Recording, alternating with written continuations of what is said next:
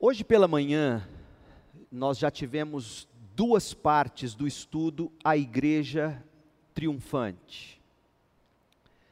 Rastros de fé, de esperança e de amor ao longo da história da igreja, como os cristãos atravessaram tempos de pandemias. No primeiro momento, nós falamos da importância de se estudar a história da igreja e de se buscar na história da igreja similaridades com os tempos em que vivemos. Falamos também que nós estamos escrevendo a história deste momento para as gerações posteriores, que certamente, sem ser alarmista e pelo que a Bíblia diz, gerações posteriores dos nossos netos enfrentarão coisas ainda piores. E o que estamos fazendo e como estamos agindo certamente servirá para eles de documentação histórica então, a importância de se olhar para a história e descobrir na história que nós não estamos sozinhos. Talvez a minha e a sua geração nunca tenha visto o que a gente está vendo. Mas gerações passadas, desde os primeiros séculos da igreja, viram, experimentaram e atuaram com fé, esperança e amor. Vimos isso na primeira parte, e é importante que você, se não assistiu, assista. Está aí no nosso canal no YouTube e eu acabei de subir também em áudio, editado, bonitinho, só o estudo para você ver. Na segunda parte do estudo pela manhã, nós falamos da ascensão do cristianismo. O cristianismo, ele cresceu, ele, ele explodiu no mundo ocidental através de situações como pandemias. Deus sim usou desses momentos críticos para que os cristãos dessem o rosto na batalha, ocupassem a linha de frente, ganhasse pessoas, ganhasse a confiança, o respeito, o amor das pessoas, e assim o cristianismo explodiu. O cristianismo nunca cresceu necessariamente, vertiginosamente em tempos de muita paz. E aí nós vimos que a história foi muito importante. A história da igreja mostra o quanto as pandemias, as epidemias, as pestes, pragas contribuíram para a igreja cair na graça do povo, enquanto os pagãos fugiam, os crentes acudiam. E os crentes davam a sua vida em troca da saúde do outro, tomava sobre si a doença, porque ao cuidar eram infectados mas em troca distribuíam cura e vida, encarnando assim o modelo de Jesus Cristo. Vimos isto na segunda parte. E se você não assistiu, é importante que você assista. E nós fomos até o período de Lutero. Hoje à noite, nós vamos, nesta terceira e última parte, olhar para a reforma protestante na pessoa de João Calvino. João Calvino viveu de 1509 a 1564. João Calvino morreu com 55 anos. E a reforma protestante, reforma esta que Martinho Lutero abriu picadas, digamos assim, mas que João Calvino foi quem sistematizou o ensino teológico que serviu como berço, como pedra de, como berço de pedra, como fundamento para as reformas sucessivas e, e assim por diante. Então, a reforma protestante, ela é bem conhecida como uma restauração da doutrina correta, e é verdade. A reforma restaurou somente a Bíblia, somente a graça, somente a fé, somente Cristo, somente a Deus glória. Sim, a reforma restaurou a doutrina correta da igreja. O que raramente as pessoas dizem, talvez por não saberem, é que a reforma protestante restaurou também o cuidado pastoral. O cuidado pastoral, o aspecto do cuidado pastoral da reforma protestante, assim como nos escritos de Lutero, é claramente visto também nas obras de Calvino em Genebra, ele que foi pastor em Genebra, na Suíça, onde ele serviu como pastor por muito tempo. A vida pastoral de Calvino, engana-se quem pensa que a vida dele foi consumida apenas com o estudo, apenas escrevendo sermões, comentários, tratados teológicos, folhetos teológicos. Não. Calvino foi muito além disso. O trabalho pastoral de Calvino também se concentrou em cuidar do sofrimento das pessoas. Calvino, por exemplo, era um forte defensor do estabelecimento de um ministério para cuidar dos moribundos, cuidar daquelas pessoas em estado terminal em Genebra, porque, como dissemos na segunda parte do estudo, o paganismo não cuidava dos seus. O catolicismo medieval tratava os doentes como se a cura passasse apenas por exorcismo ou por aplicação de algum tipo de óleo mágico, coisas muito semelhantes com os tempos de hoje. Os reformadores não, como vimos, Lutero, a sobriedade daquele homem, falando sim da realidade espiritual do sofrimento, falando sim da atuação do diabo, mas não negando a necessidade de se tomar remédio, de se precaver, de se buscar a medicina e a saúde. A reforma protestante se preocupou com isso e fez com que os pastores locais fossem ao encontro do povo, socorrendo o povo em suas aflições. Calvino, então, como pastor que era, olha para aqueles moribundos, para aquelas pessoas em estado terminal e diz: Nós precisamos criar um tipo de ministério que cuide desses doentes.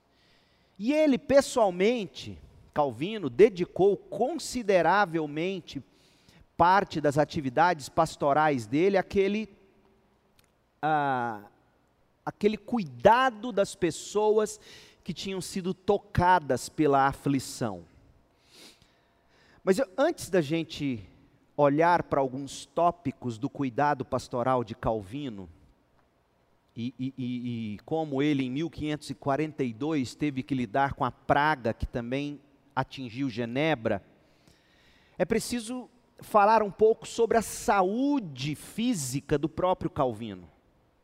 Sim, é preciso, porque quando a gente pensa nesses homens, Lutero, Calvino, Spurgeon, Jonathan Edwards, né, e outros heróis da fé, a gente imagina essa gente sem doença. A gente pensa que esses homens e mulheres eram aroeiras, que não trincavam, que não rachavam, que não sofriam.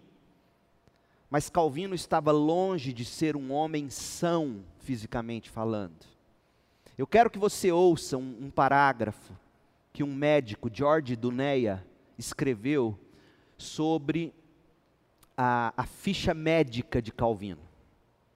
E esse é o homem, eu, na metade do parágrafo você vai falar, meu Deus, eu estaria na UTI. Mas esse é o homem que escreveu como escreveu, e, e, e sem Word, não tinha computador, era na pena. Escreveu, pregou, sem microfone. Ah, livros, sermões, tratados teológicos. Então, isso aqui eu quero encorajar você, que sente uma dorzinha na L5 como eu e, e pensa: acabou o mundo. Olha o que diz sobre esse homem. Durante a maior parte da sua vida, começa assim: Calvino viveu infeliz por causa de hemorroidas. Ah, quem teve sabe. Elas costumavam sangrar, fazendo com que ele ficasse anêmico e esgotado de forças.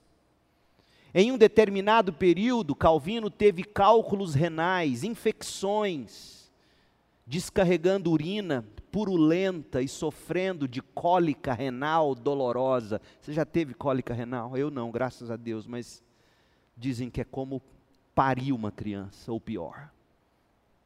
Ele também teve gota. Gota é a inflamação nas articulações. Gota dolorosa e às vezes teve que pregar sentado. Ele sempre estava constipado, ou seja, intestino preso. Tomava aloés, aloés em um grau sem moderação e frequentemente precisava ser submetido a enemas. O que, que é enema? É a introdução de água e medicamentos líquidos no organismo por via retal, lavagem intestinal. E aí o médico escreve, e não sem razão, diz: o humor de Calvino vivia alterado. Também puderam, hemorroidas. cólica renal, que mais? Gota, intestino preso, lavagem intestinal. Ninguém conseguiria passar o dia sorrindo, mas não para que não.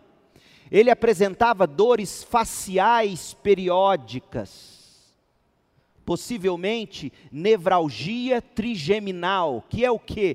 Que é dor na face, mais ou menos como o bruxismo, viu, Liza?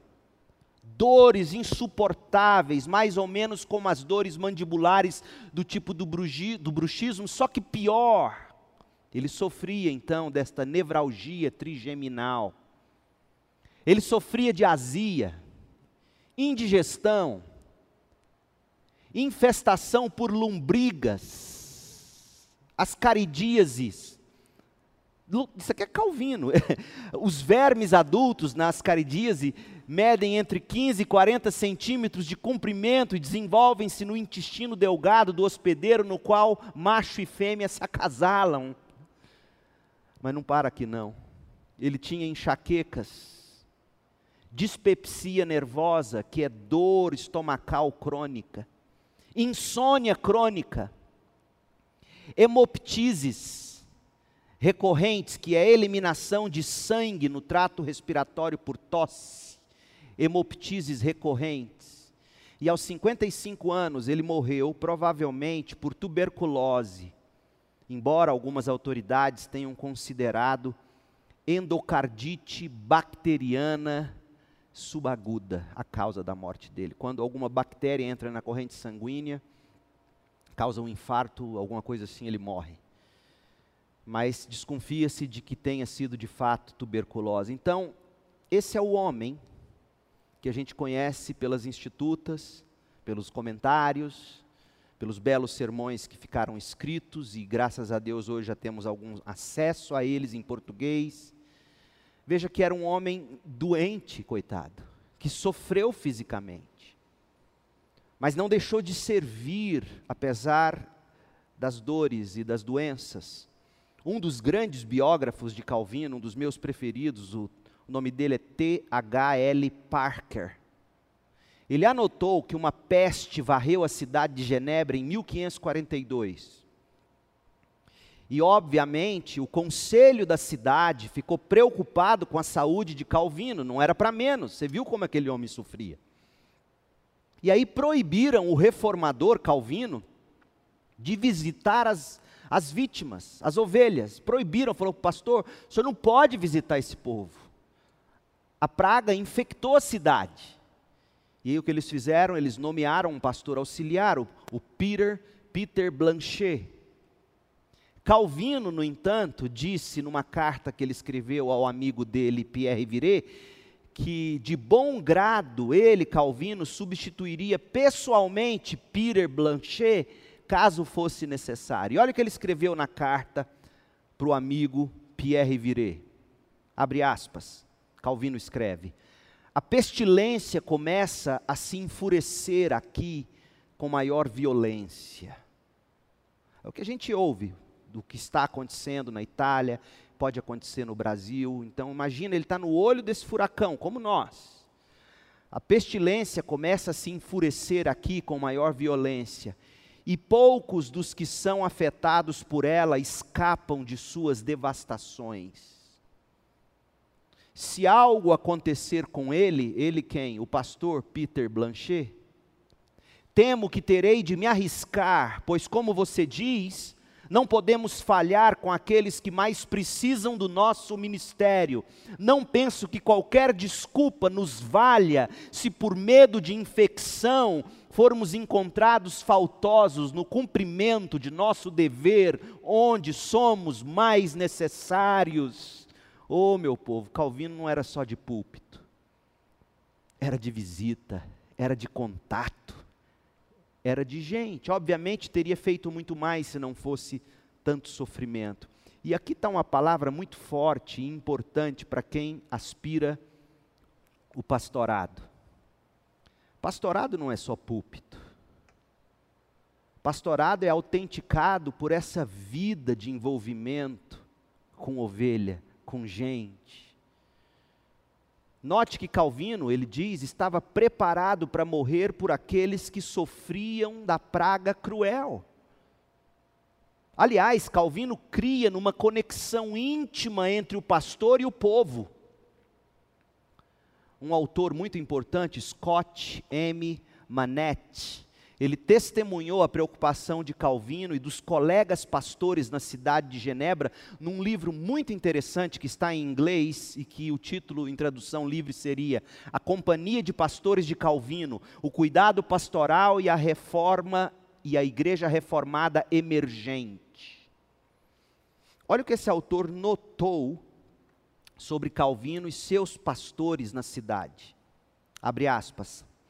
Calvino e a companhia de pastores de Genebra estavam comprometidos com um modelo de trabalho pastoral que envolvia intensa interação pessoal com as pessoas da cidade de Genebra e do interior. Não era só púlpito, era púlpito e envolvimento. A proclamação da palavra de Deus em assembleias públicas, em cultos públicos, era crucial, mas não suficiente por si só. Você começa a ouvir aqui relacionamentos discipuladores, está vendo?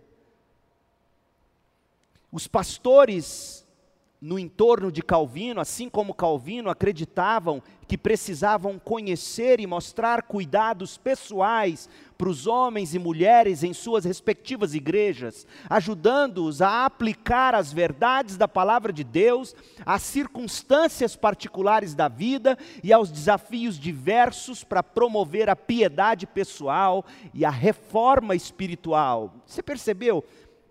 O pastor pregava, e pessoas iam ao encontro do rebanho para ajudar o rebanho a fazer conexão entre o que o pastor proclama publicamente do púlpito e os problemas diários particulares das circunstâncias da vida, os diversos desafios. Relacionamentos discipuladores, pequenos grupos multiplicadores, cuidado mútuo, como a gente está tentando desenvolver. Agora, para isso, você precisa ter fé, esperança, amor, coragem e ocupar a linha de frente. Para Calvino, gente, o sofrimento dos outros deveria ser adotado como nosso sofrimento. Esse é o coração do crente, não só de um pastor. Calvino, ele pregou em Romanos 12, 15. Romanos 12, 15 diz assim: Alegrem-se com os que se alegram e chorem com os que choram. Ouça uma frase que eu destaco aqui do comentário de Calvino sobre esse texto. Ele diz assim: que haja entre nós um tipo de simpatia que nos permite adaptar a todos os tipos de sentimentos. Assim deve ser o cristão. Ter um tipo de simpatia que o permite adaptar-se a todos os tipos de sentimento. Se é para rir, vamos sorrir com alegria com a ovelha ou com o irmão. Se é para chorar, vamos chorar de coração com eles. Esse é o papel do cristão. Não podemos ver de longe nosso irmão sofrendo e aflito, mas sentindo de perto a dor do outro. Então veja você que além das doutrinas da graça, a reforma protestante nos legou a certeza de que o bom cuidado pastoral também deve ser uma consequência inevitável de uma boa teologia pastoral. Foi assim que ministrar ao sofrimento das pessoas tornou-se um elemento fundamental da teologia e da prática pastoral de Calvino a ponto de influenciar profundamente o reavivamento do cuidado pastoral que se seguiu ao período da reforma. A reforma resgatou a necessidade de os membros da igreja, no sacerdócio universal dos crentes, cuidar uns dos outros de forma bíblica, teológica, coerente. E como é, Lutero disse na parte 2 do estudo que eu trouxe, Olha, algumas pessoas estão morrendo desnecessariamente porque não tomam a devida medicação. O que a gente observa é que a reforma ofereceu um novo paradigma para o ministério pastoral e para o cuidado mútuo. É disso que a gente precisa na nossa igreja. Sim, temos um púlpito forte, mas precisamos de pessoas que se mobilizam para cuidar umas das outras, aplicando o que daqui todos nós aprendemos. E nada como um momento como este que nós estamos vivendo, igreja, para nos ensinar que igreja não é reunião em culto. Não pode ser menos do que isso, mas não é só isso. Olha a importância, e é aí que nós vamos conhecer mesmo se nós, segunda igreja batista em Goiânia, somos igreja a partir de segunda, terça ou quarta-feira, quando lançarmos os desafios mobilizadores, quero ver os membros engajados em ligações, em orações, em doações, em, em auxílio mútuo. Isso é ser igreja, ir ao encontro do outro, como deve ser. A reforma protestante nos mostra que a teologia pastoral não estava divorciado do cuidado pastoral. As práticas de Calvino em Genebra e os esforços fervorosos dele para unir essas duas disciplinas, prática pastoral e cuidado pastoral, ou melhor, teologia pastoral e prática pastoral. Então, o esforço dele para unir teologia com prática merecem nossas atenções e nossas mais sinceras reflexões.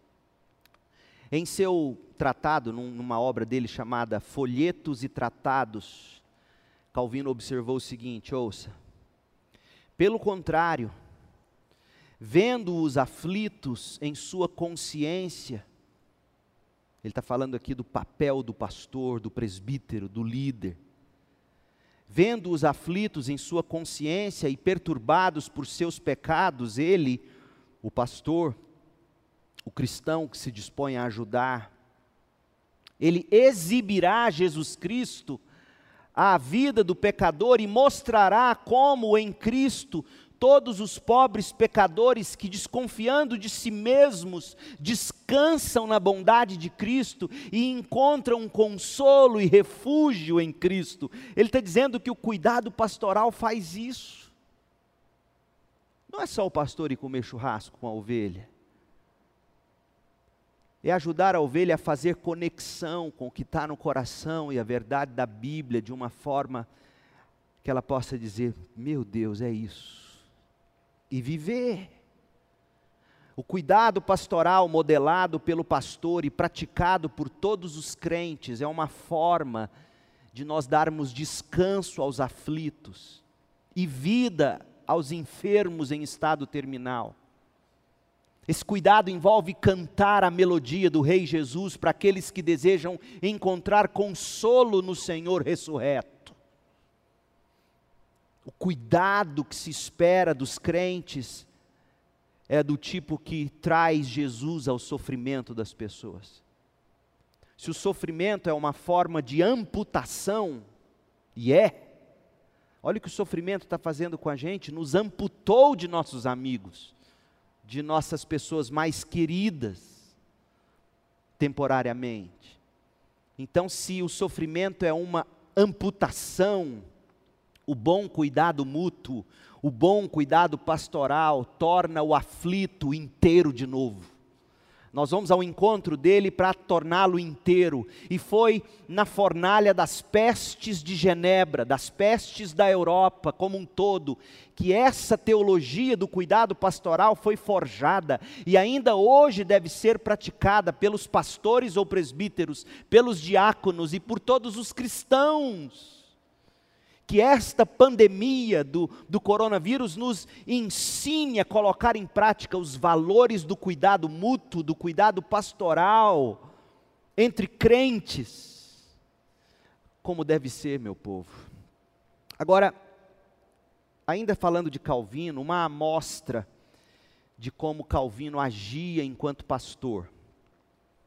Eu extraí esse trecho de um livro que a editora Fiel publicou no Brasil chamado João Calvino, Amor, a Devoção, Doutrina e Glória de Deus.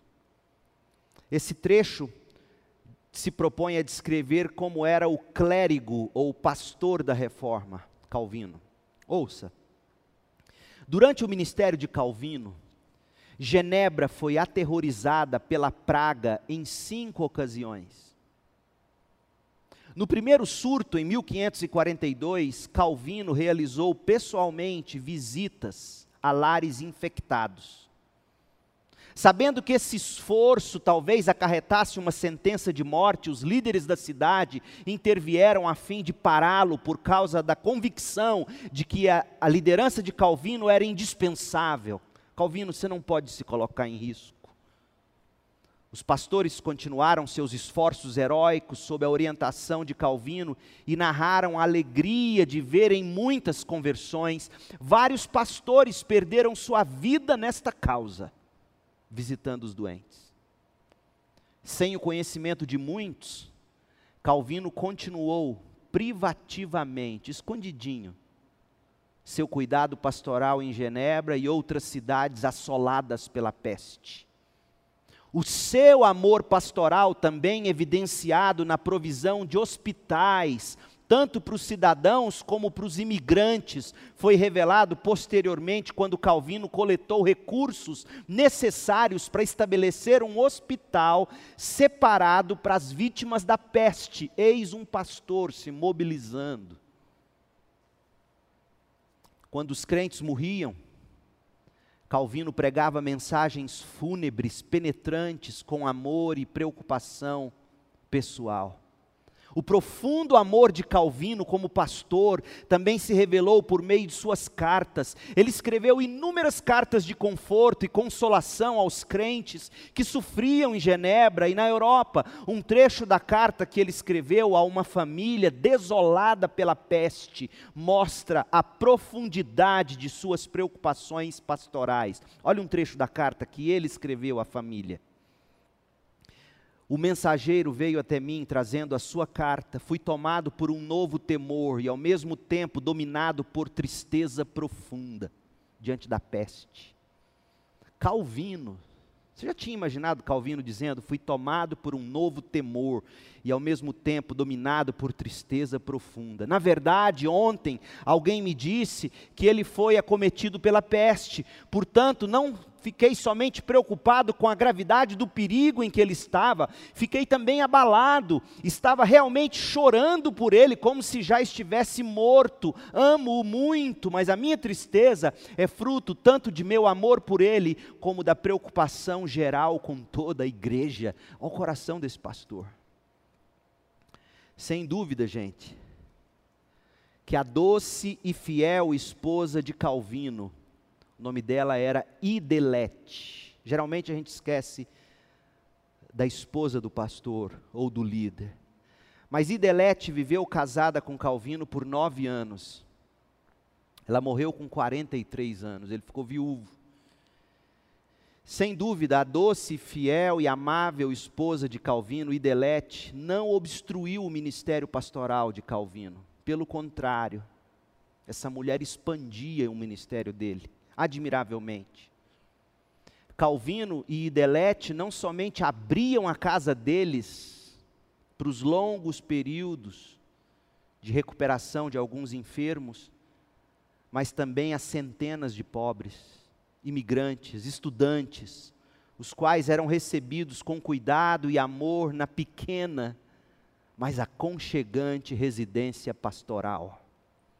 Oh, meu povo, obviamente que hoje, como a gente vai ver a seguir, cuidados extras deverão ser tomados quando a gente procurar demonstrar nosso afeto, nosso amor, nosso carinho, nosso cuidado. Lembre-se de que nós estamos falando de um tipo de mentalidade e prevenção de doenças e prevenção de infecções praticamente zero na época de Calvino, dado ao nível de conhecimento pertinente a meados do século XVI.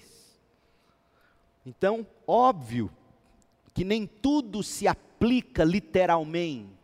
Como, por exemplo, esse cuidado pastoral dele. Ele vai aqui sem nenhuma medida de segurança, visita um infectado, visita outro infectado. Ele, em vez de cuidador, acabou se tornando, nos termos de hoje, ao mesmo tempo, um distribuidor de infecções ou vírus. Mas lembre-se que Deus foi gracioso mesmo nesse tempo da história, porque nós vimos que enquanto muitos morriam, os cristãos eram preservados. Impressionante. Óbvio que nós devemos guardar as proporções devidas, mas o que não podemos perder de vistas quando a gente estuda a vida de Calvino, de Lutero, é a teologia e o cuidado pastoral desses homens. Que nos ensinam o seguinte: pandemias ou outras crises para nós cristãos, em vez de nos atemorizarem, devem forjar nosso modo amoroso de pensar e agir. Eu espero em Deus que esta pandemia que nós estamos atravessando nos torne um povo mais generoso, mais envolvido com a vida dos outros Teologia e pregação devem se relacionar com discipulado e cuidado pessoal. Calvino e Lutero nos ensinam que os crentes agirão sempre com fé, com esperança, com amor, lançando fora o medo, exalando o bom perfume de Cristo ao mundo, não, não obstante a sua própria fragilidade física ou falta de saúde, como era o caso de Calvino. Então, essa é a história de Calvino. Agora eu quero dar um pulo no tempo e quero chegar no século XVII. Um período mais ou menos entre 1664 e 1666. Estou falando aqui do exemplo dos cristãos de um vilarejo próximo a Londres, na Inglaterra, o vilarejo de Eyam. E-Y-A-M de Maria, Eyam vilarejo de Eian. É dado, gente, como já dissemos, dado conhecido que a peste negra ou peste bubônica tirou a vida de praticamente 200 milhões de europeus entre os séculos 12 e 18 na Europa. Cerca de 200 milhões morreram do século 12 ao século 18. Isso é conhecido, isso é histórico. O que poucos sabem, porém, é o papel extraordinário que uma população, moradores de um vilarejo chamado Eian, a atitude deles durante o surto mortal que se abateu sobre a Inglaterra entre 1664 e 1666. Naquela época, os habitantes do vilarejo, que ficava, ou ele ainda existe, é localizado a 56 quilômetros da cidade de Manchester, grande centro comercial naquela época e ainda hoje. Morava cerca de mil pessoas, 800 pessoas a mil pessoas. E esse povo decidiu realizar um ato heróico. Eles deram a própria vida para frear a propagação da peste, que já havia matado só em Londres 100 mil pessoas. E como que a peste chegou em Eian? Por meio de uma amostra de tecido infectada por pulgas de ratos, que foi enviada de Londres para um alfaiate local. Esse alfaiate comprou panos para confeccionar vestimentas, esses panos vieram úmidos, molhados, infectados de, de pulgas dos ratos negros. Esse homem estava viajando, mas o sócio assistente dele pegou esse tecido na casa do alfaiate, colocou para secar perto do fogão a lenha e e na medida que secava o pano, ia exalando a doença. E a morte do alfaiate de sua família significou também que a morte negra, ou peste negra, ou peste bubônica, tinha deixado a Inglaterra e que poderia agora então se espalhar para o resto do país. E aí os habitantes de Eian decidiram ficar em quarentena, isolados do mundo, para conter o avanço da doença. O que, que eles fizeram? Eles criaram um plano complexo que estabelecia um perímetro ao redor do povoado com muros de pedra. Os próprios habitantes construíram. E neles foram feitos buracos, nesses muros de pedras, buracos nos quais os habitantes depositavam moedas dentro de vinagre no buraco da pedra, porque eles achavam que o vinagre desinfectaria as moedas. E dessa forma, os comerciantes das cidades vizinhas chegavam ali na, no limite, no muro, pegavam a lista de compra, davam uma olhada assim do que eles precisavam, sem tocar, para não se infectar. Pegava a moeda que estava mergulhada no vinagre e no dia seguinte trazia as encomendas. Na primeira metade de 1666, já havia morrido 200 pessoas do vilarejo, que contava no máximo 800, morreu 200. E no fim daquele ano, morreram 267 pessoas em Eian.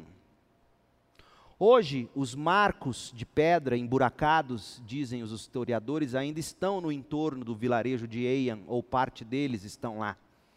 É uma espécie de atração turística, histórica, na qual os visitantes deixam ainda hoje moedas em homenagem àquelas pessoas eh, de coragem do povoado que preferiram morrer em confinamento, em quarentena, a não espalhar isso. Porque se eles saíssem de lá correndo, por onde fossem, eles levariam a peste. Se a história não é tão conhecida, eu não conhecia essa história até pesquisar para esse estudo.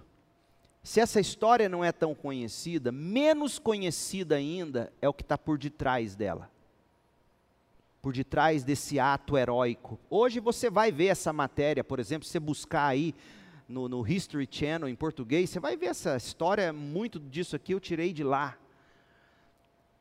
Mas o que esse povo não conta e a maioria não sabe é que por detrás deste ato heróico dos cristãos haviam dois pastores. Em 1666, William Montpesson, pastor anglicano, pastor da aldeia de Eian, reuniu cerca de 750 moradores quando a praga começou a matar pessoas em estados números pequenos ainda. Ele reuniu os habitantes da cidade para traçar um plano para eles conterem o surto, o avanço. E eles chegaram à decisão de se colocarem voluntariamente em quarentena, sem ninguém sair da vila. Não podia sair ninguém, não podia entrar ninguém. Só que tinha um problema quando esse pastor William Montpesson chamou o povo.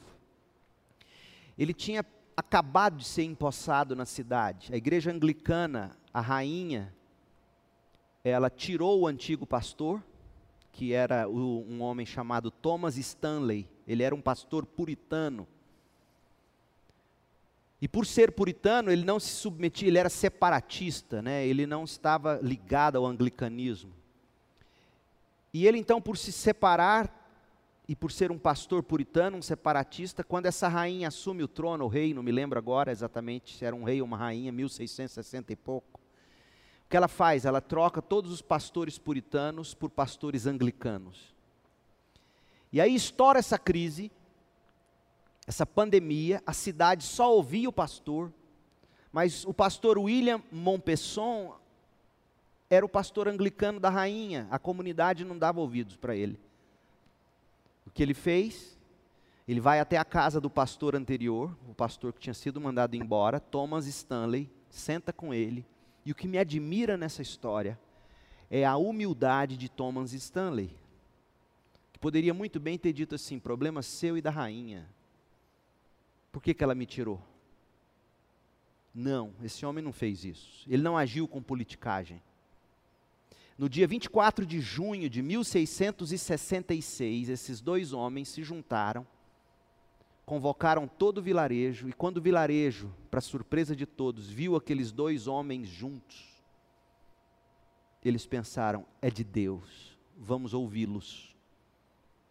E a ideia dos, dos dois juntos foi: ninguém sai, ninguém entra, quarentena, morra quem morrer mas nós não podemos espalhar essa praga para o restante da nação.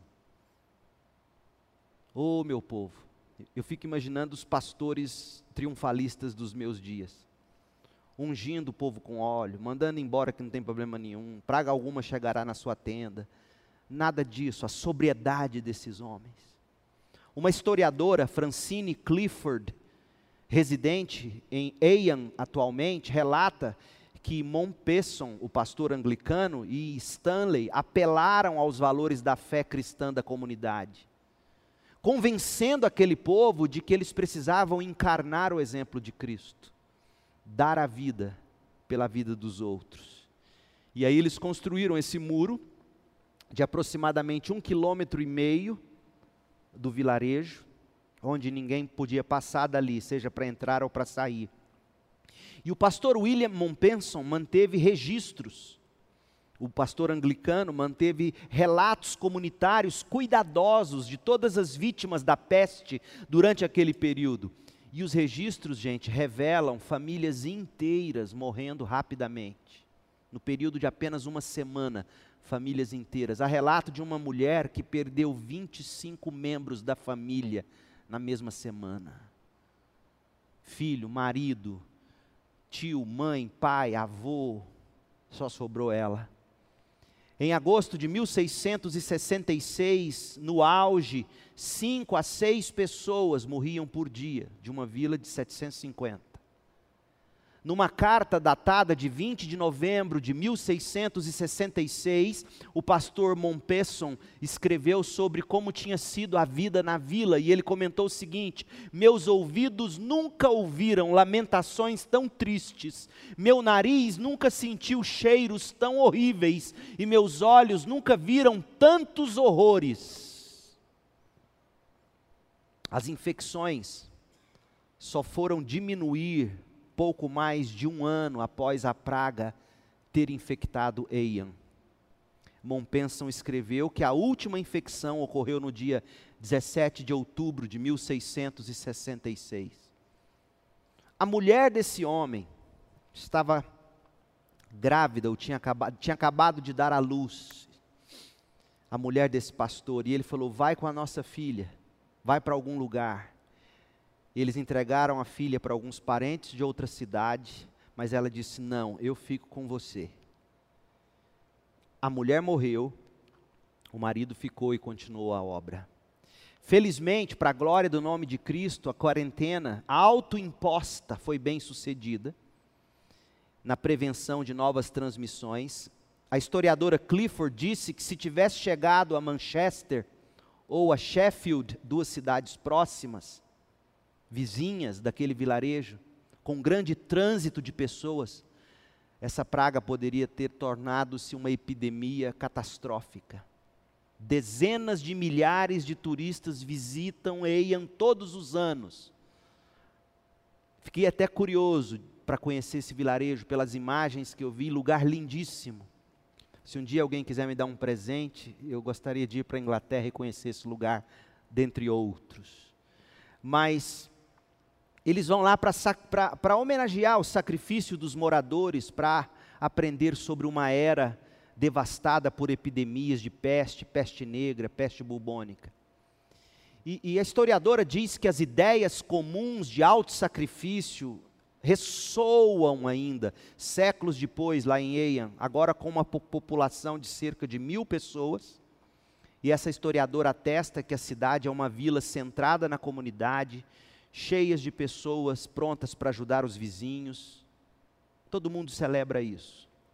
Mas o que poucos, talvez quase ninguém, sabe e celebra é o Cristo, que não apenas tinha salvado centenas daqueles cidadãos pela graça, por meio da fé, mas que também os havia inspirado a se auto-sacrificarem em fé, esperança e amor pelo próximo.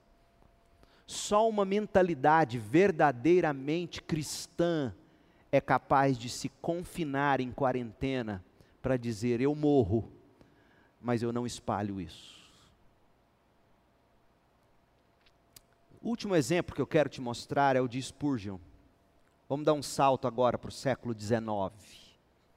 Pandemia de cólera, século XIX, durou de 1846 a 1860, a terceira pandemia de cólera, com origem na Índia no século XIX, que se alastrou muito para além das fronteiras da Índia. Investigadores da Universidade da Califórnia, em Los Angeles, acreditam que o surto de cólera deve ter começado em 1837 e durou até 1863.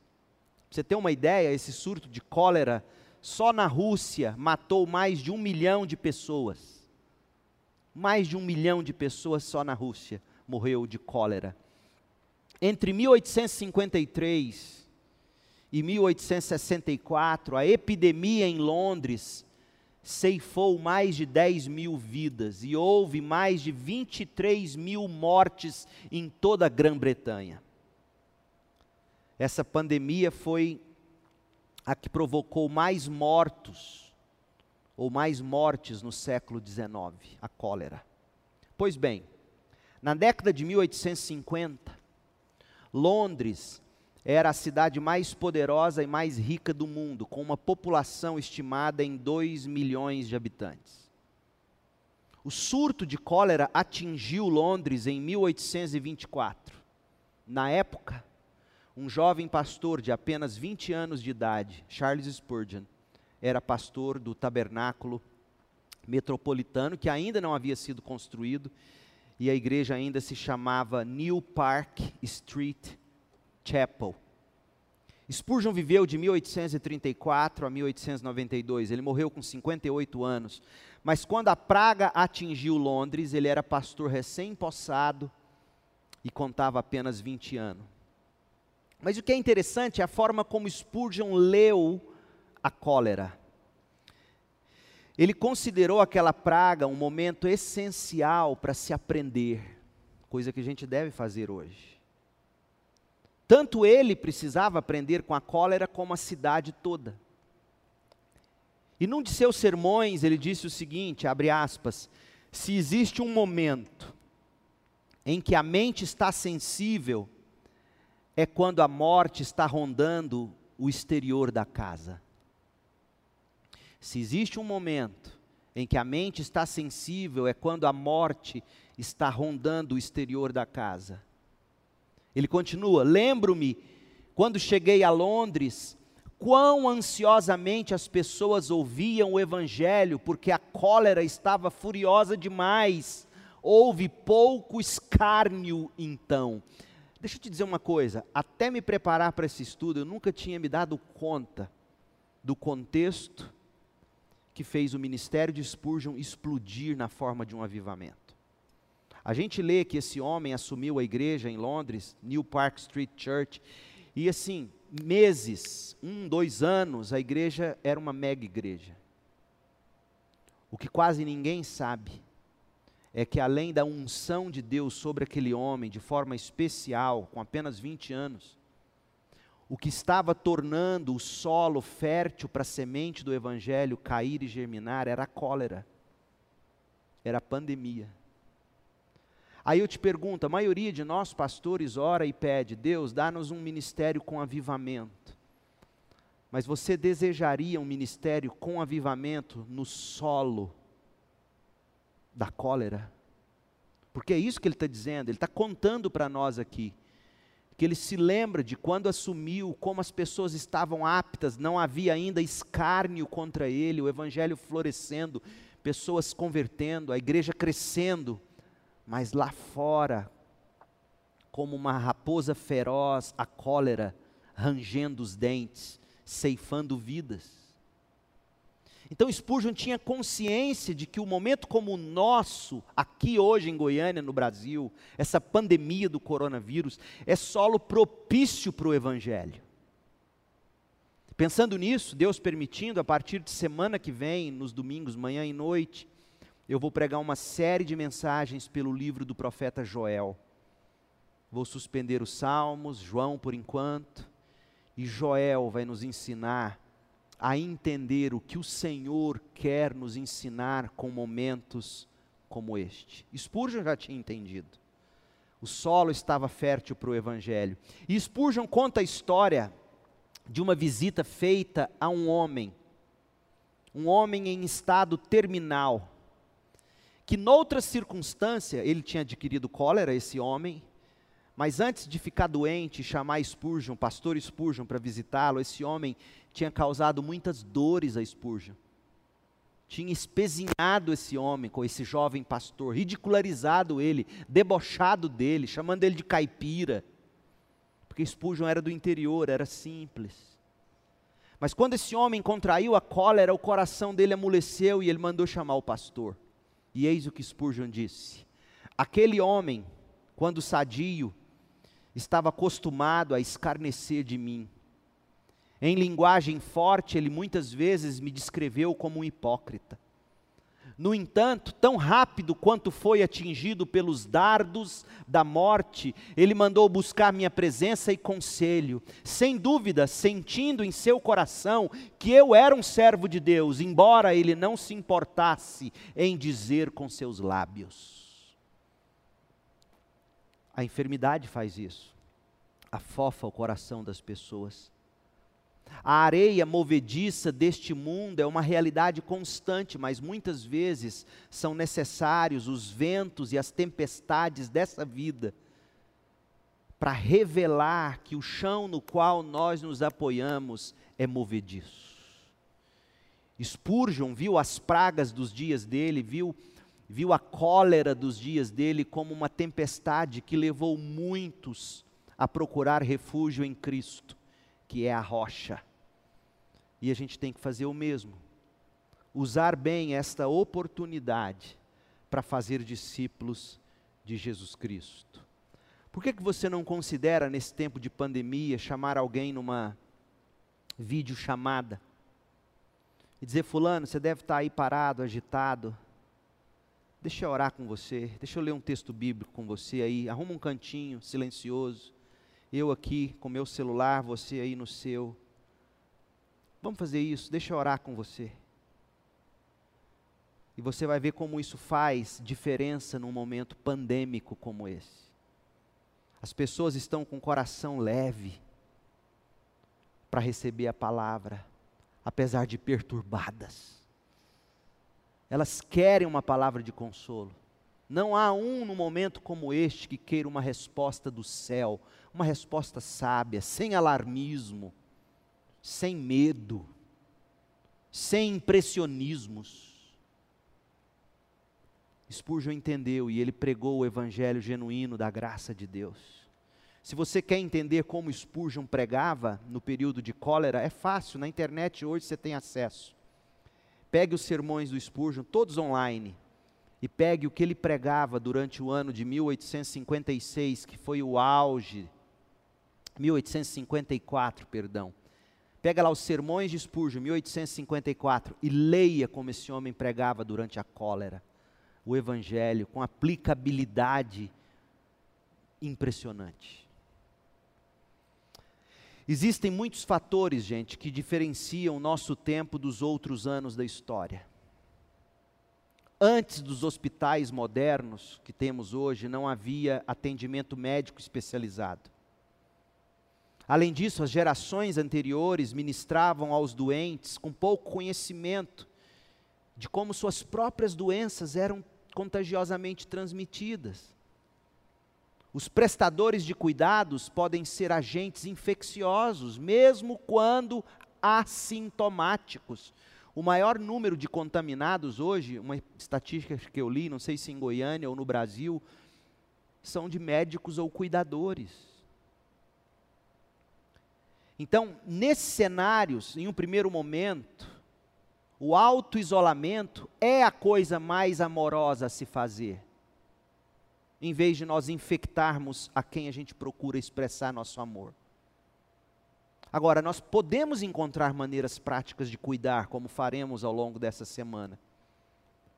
Embora a operação do amor possa parecer diferente em diferentes épocas da história, o nosso amor ainda deve ser o objetivo principal, o amor que é fruto do Espírito Santo.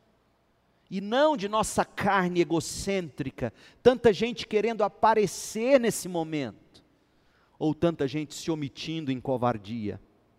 Nenhum desses extremos nos cabe como crentes. Então, eu concluo te mostrando quatro aplicações que eu vejo dessa história toda que começamos hoje de manhã. Primeiro, Aquiete seu coração, aquiete a sua mente. Guarde a sua mente e coração em Cristo Jesus. É novo para nós, mas outros passaram por isso antes de nós. E o Evangelho prevaleceu. Aquiete sua alma, aquiete seu coração, descanse no seu Deus. Pare de ouvir as mensagens alarmantes, Apague isso do seu celular, não reproduza, não fica falando a China, comunismo da China. Deus cuida da China e cuida de nós. China isso, China aquilo, comunista não presta, crente falando isso. Faz isso não, crente. Não faz isso não. Jesus nunca diria comunista não presta. Sabe como Jesus diria? Ó oh Deus, perdoa, eles não sabem o que fazem. Da mesma forma que ele diria para um capitalista selvagem que só pensa em dinheiro, sem nenhum moralismo: Ó oh, meu Deus, perdoa, ele não sabe o que faz. O momento agora é de aquietar o coração, saber que Deus é Deus sobre qualquer ideologia, sobre qualquer sistema de governo, sobre qualquer país ou nação. O trono não está vazio, existe um rei, o soberano Jesus, que está movendo as peças da história como ele quer. Não é Estados Unidos, China, Venezuela, ou seja quem for. Deus é o soberano do universo. Aquieta seu coração. Ele é soberano sobre esse vírus. Ele é soberano sobre o meu e o seu corpo. Preguemos para nossa alma e digamos a ela: ó, oh, minha alma, não se abata, há um rei sobre nós. Segundo, aponte as pessoas para a areia movediça do mundo. Faça elas entenderem a fraqueza da nossa carne a incerteza dos mercados financeiros, a mortalidade de todos nós, a fragilidade do nosso sistema de saúde financeiro, nosso sistema político, que as pessoas entendam, não há no que se apoiar neste mundo, é tudo areia movediça, que elas enxerguem isso. Aponte elas para isso. Terceiro lugar, anuncie e exale Jesus Cristo como a rocha sobre a qual nossos pés podem e devem se firmar. Diga às pessoas que somente Cristo pode e somente Cristo fará cessar as tempestades do coronavírus e todas as demais. E pior do que coronavírus, infinitamente pior é um dia um ser humano ter que encarar face a face o justo juiz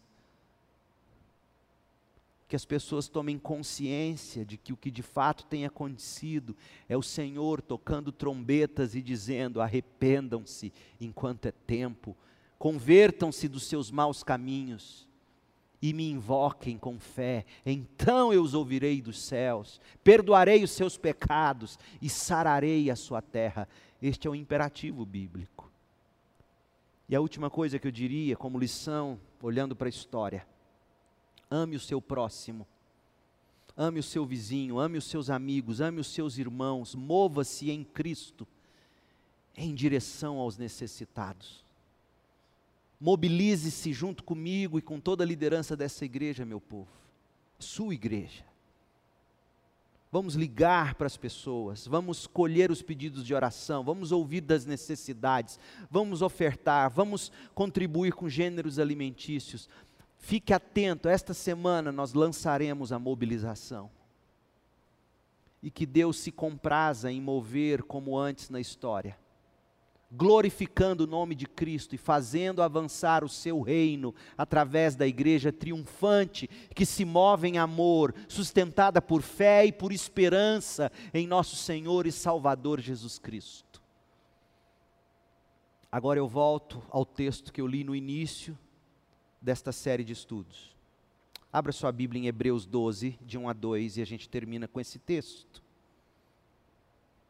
Hebreus 12, de 1 a 2. Portanto, uma vez que estamos rodeados de tão grande multidão de testemunhas, temos uma grande multidão de crentes, de cristãos, dos quais nós devemos e podemos nos orgulhar e, e em quem ou nos quais nós podemos nos inspirar.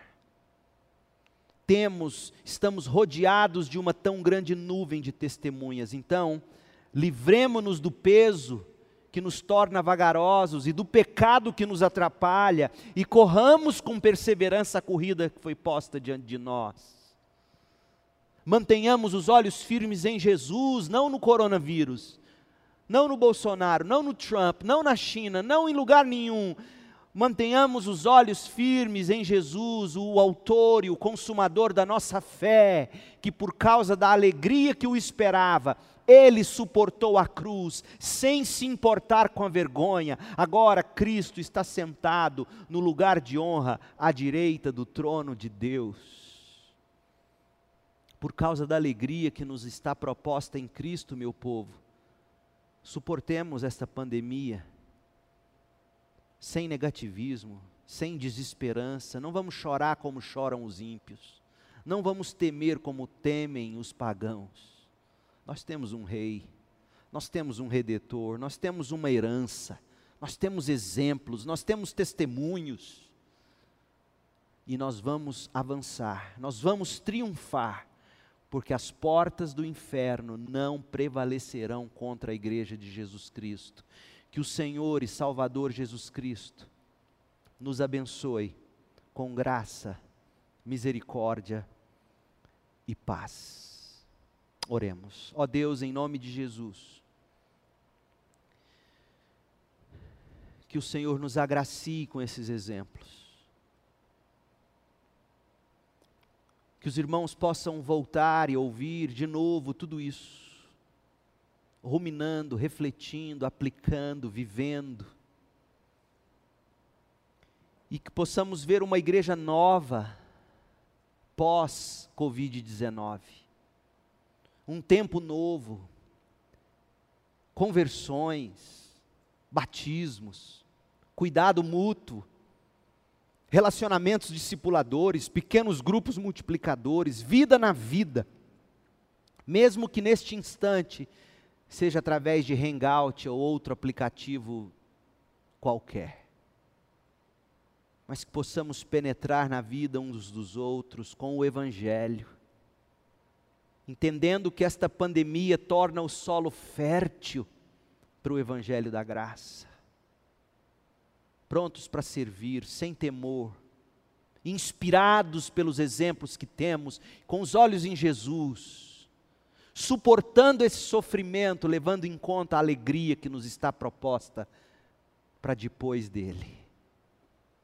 Ó oh, Senhor Jesus, faça e opere em nós muito mais do que pedimos ou pensamos, conforme o seu poder, em nome de Jesus. Amém.